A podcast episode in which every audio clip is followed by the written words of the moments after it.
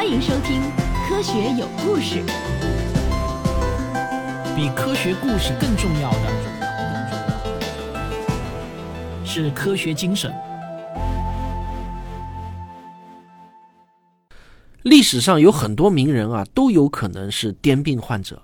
比如本节目一开始提到的贞德，他十九岁那年被英国人垄断的宗教法庭给判处死刑，被处死了。后来呢，教廷却大张旗鼓的给他翻案，追认贞德为圣徒，所以很多文献提到他，都把他叫做圣女贞德。现代医学发展之后，我们对癫病的病理有了深入的了解，也因此对各种症状有了更加精准的辨析。根据这些知识，医学家们就注意到，贞德描述的那些意象跟某种类型的癫病高度吻合。他在审讯中谈到，他第一次听到天使发声是这样描述的：“我第一次从上帝那里听到声音时，只有十三岁。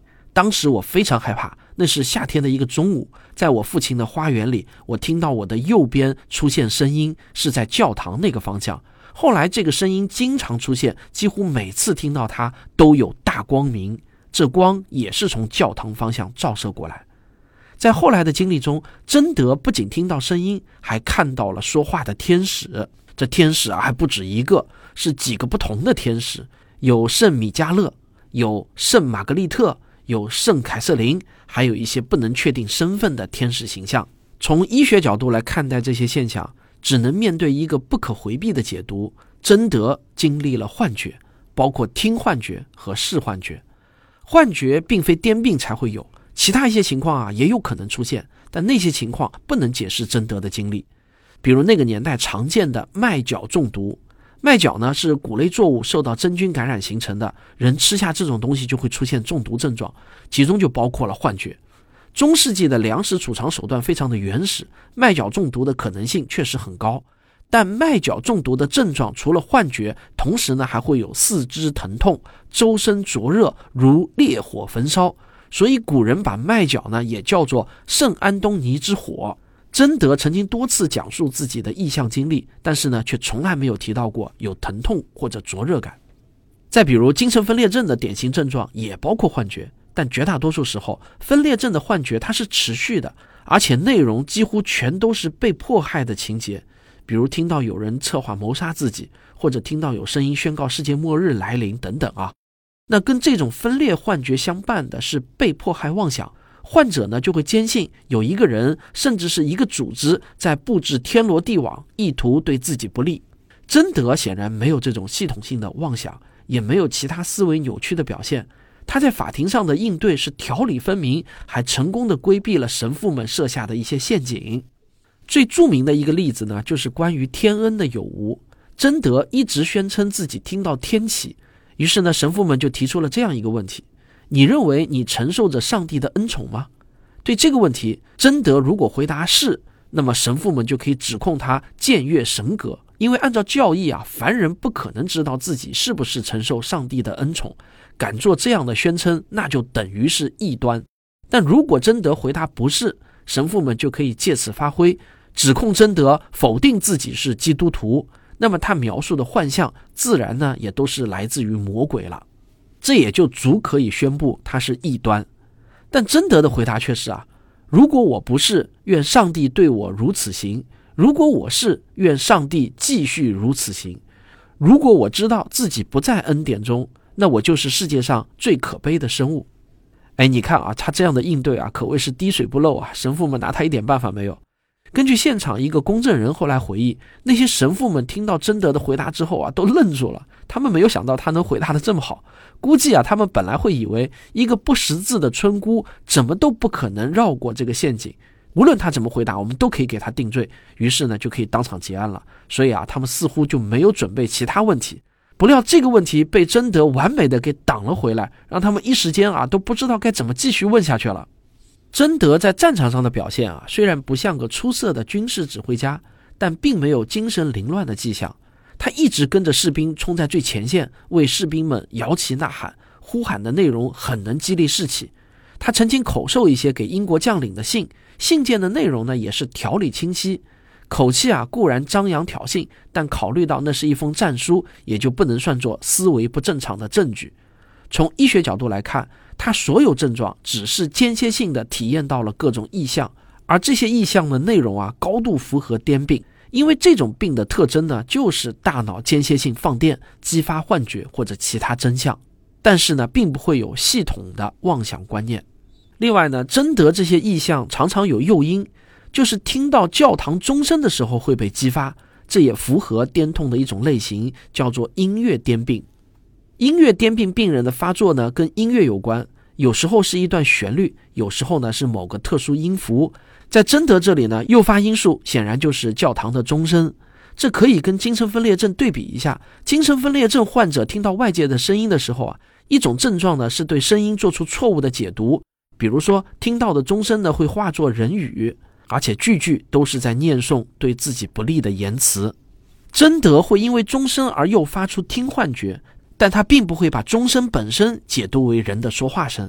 至于真德没有出现肌肉痉挛，这跟癫病的诊断其实也并不冲突，因为有一种癫痛的类型叫做颞叶癫痛，也是因为大脑异常放电，但放电的原点在大脑侧面的颞叶，而且呢电流没有广泛传播，仅仅累及颞叶本身，所以呢也被叫做局灶性癫病，因为大脑被异常电波影响的范围没有扩散，症状就会局限在颞叶所管理的功能区。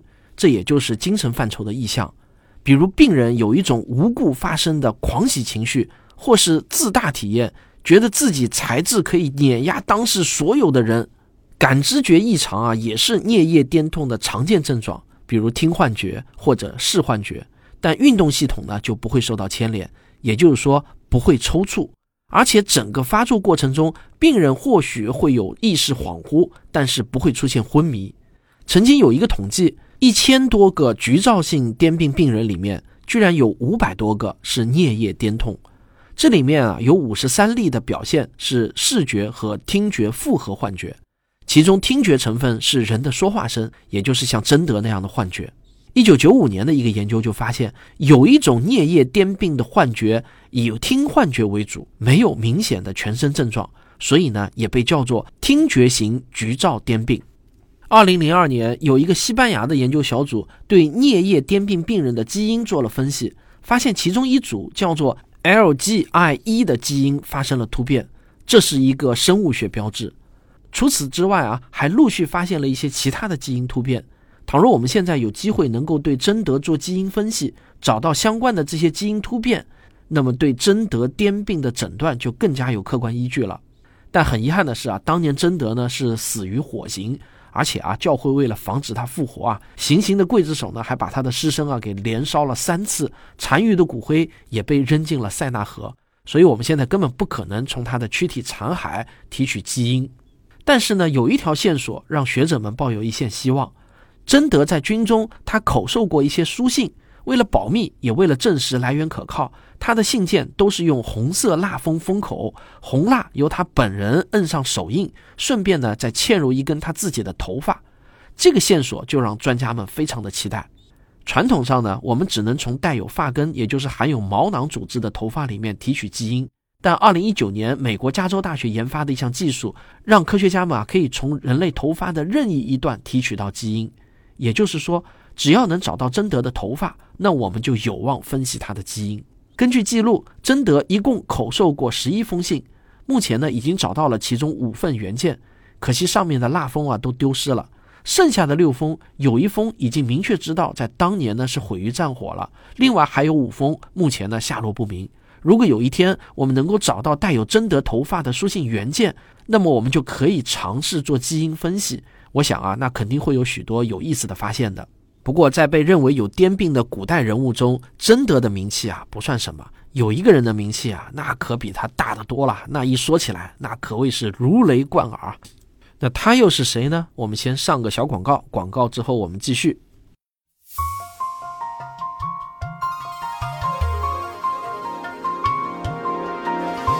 好消息，科生星空俱乐部成立了。我和科学史评话的主播吴老师将带领会员们一起仰望星空，体会宇宙浩瀚之美。详情请到“科学有故事”的微信公号中回复关键词“星空俱乐部”。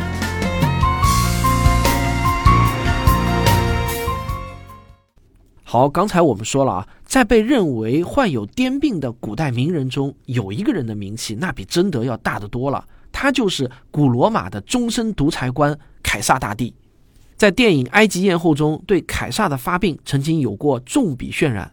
当然，电影啊，它只是娱乐，不能作为史料。说到史料，因为历史久远，关于凯撒的病史料的数量呢也不算多。但幸运的是啊，有几个资料来源都颇有分量，比如。罗马史学家普鲁塔克就对凯撒的病状有记载。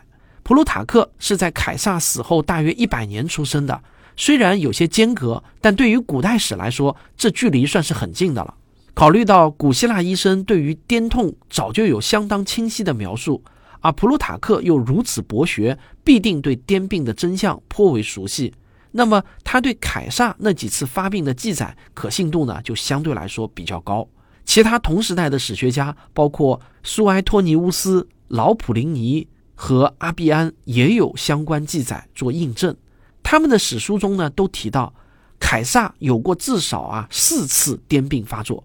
早在跟庞贝打内战争夺权力的时候，凯撒就已经出现了明显的癫病症状。公元前四十五年，凯撒跟庞贝在西班牙地区交战，普鲁塔克就说，凯撒这期间两次出现。猝倒病啊，就是猝死的那个猝，倒下的倒，突然倒下的一种病。在古罗马时代呢，这个词的意思啊就是癫病。普鲁塔克对其中的第二次发作还有相当详细的描写。他说，凯撒本来在前线指挥战斗，忽然就觉得意识恍惚，知道呢这是发病的先兆，他就让士兵们把他抬到了附近的一个塔楼里休息。战斗结束之后，才出来检视战场。根据普鲁塔克的描述，凯撒虽然好战。但却并不喜欢杀降兵。那天他醒来之后，发现自己的属下拒绝接受对方的投降，屠杀了上万降兵，大为震惊啊！但可惜啊，这时候木已成舟，他也无力挽回。凯撒另一次发作的症状呢，就不那么明显了。但这次事件呢，却也很引得后人来评说。当时凯撒已经被选为罗马的终身独裁官。有一天，他正在剧院观看庆典演出。他的铁杆臂膀安东尼代表元老们就向他献上了一顶王冠，也就是说要请他来当罗马帝国的皇帝。据说啊，凯撒是傲慢的拒绝了。之所以说他傲慢，是因为他当时呢一直端坐不动。元老们觉得啊这是非常失礼的行为，说明凯撒成为独裁官后极度膨胀，品格也是大不如前。凯撒及时为自己的失礼做了辩解，说他当时感觉自己很不舒服，不能保持稳定，急剧的颤抖，天旋地转。凯撒自述的这些感觉啊，有一个可能的解释呢，他可能是叫一过性脑血管痉挛。如果是这个原因，几年之后呢，多半就会演化成中风。但凯撒后来并没有中风，所以啊，脑血管痉挛的证据呢就比较薄弱。而另一种导致内串症状的病呢，就是癫痛。凯撒已经有癫痛发作的先例，那么这次傲慢端坐用癫病来解释，显然更合理。只不过这次呢是一个局部发作，没有出现全身的痉挛。还有一次发病经过，若是没有人提醒，很可能会被人当作是凯撒情感充沛、堪称性情中人的表现。有一天啊，他在听著名演说家西塞罗的演说。据记载呢，西塞罗开始讲话的时候，凯撒被深深的打动了。西塞罗继续他的演讲，言辞凄美。凯撒的面色不断变化，虽然内心有强烈的激情涌动。最后，当这位演说家提到法萨卢斯战役时，凯撒感动得浑身发抖，手里拿着的文件跌落在地。他看上去已经心力憔悴。凯撒是一位冷静的军事家。拿破仑说，他最佩服凯撒的一个特质就是能在狂怒之下依然保持极度的冷静。这样一位军人，不至于只为一场演讲就感动的连文件都拿不稳。普鲁塔克描述的这一系列表现，最好的解释啊，就是癫病中的一种，叫做情感运动性发作。这种病发作的症状就包括情绪不稳、植物神经反应，就是面色改变，还有躯体运动反应，就是颤抖，还有僵直性肌肉痉挛，就会显得拿不稳文件嘛，还有整体意识障碍。啊，就是会瘫倒，可能是全身的肌肉强直痉挛发作。或许最开始听到演讲的时候，凯撒确实有一些普通的情绪反应，而这种情绪反应就导致他过度换气，这会让血液暂时呢处于偏碱性状态。对于普通人来说啊，这不是问题，最多呢有轻微的皮肤麻刺感。但对于有癫病的病人来说啊，这样的轻微碱中毒就有可能诱发癫病。有医学家还试图考证凯撒癫痛的起因，但这个结论呢不容易下。即便是在今天，很多癫病病人的起病根源依然难以确认。两千多年前的案例啊，那自然就显得更加的扑朔迷离了。不过，不少学者就认为凯撒的病是跟遗传有关的，因为他身后那一支血脉里能找到好几个高度疑似有癫病的人，比如说凯撒的后裔卡利古拉、布利塔尼古斯、克劳迪乌斯都被认为患有癫病。许多史学家就认为，凯撒里昂是凯撒和埃及女王克里奥帕特拉七世的儿子，而他也有癫病发作的记载。如今我们知道，癫病在一般人群中出现的概率呢，大约是百分之零点六。而凯撒家族五代十八个人里面，除去他本人，至少有三个后裔患有癫痛，这个比例呢，就远远高于了普通人群。这么高的发病率，虽然呢也有可能是巧合，但遗传的可能性显然更大。自从医学界对癫病有深入的了解之后，回顾历史就有了很多有趣的重新思考。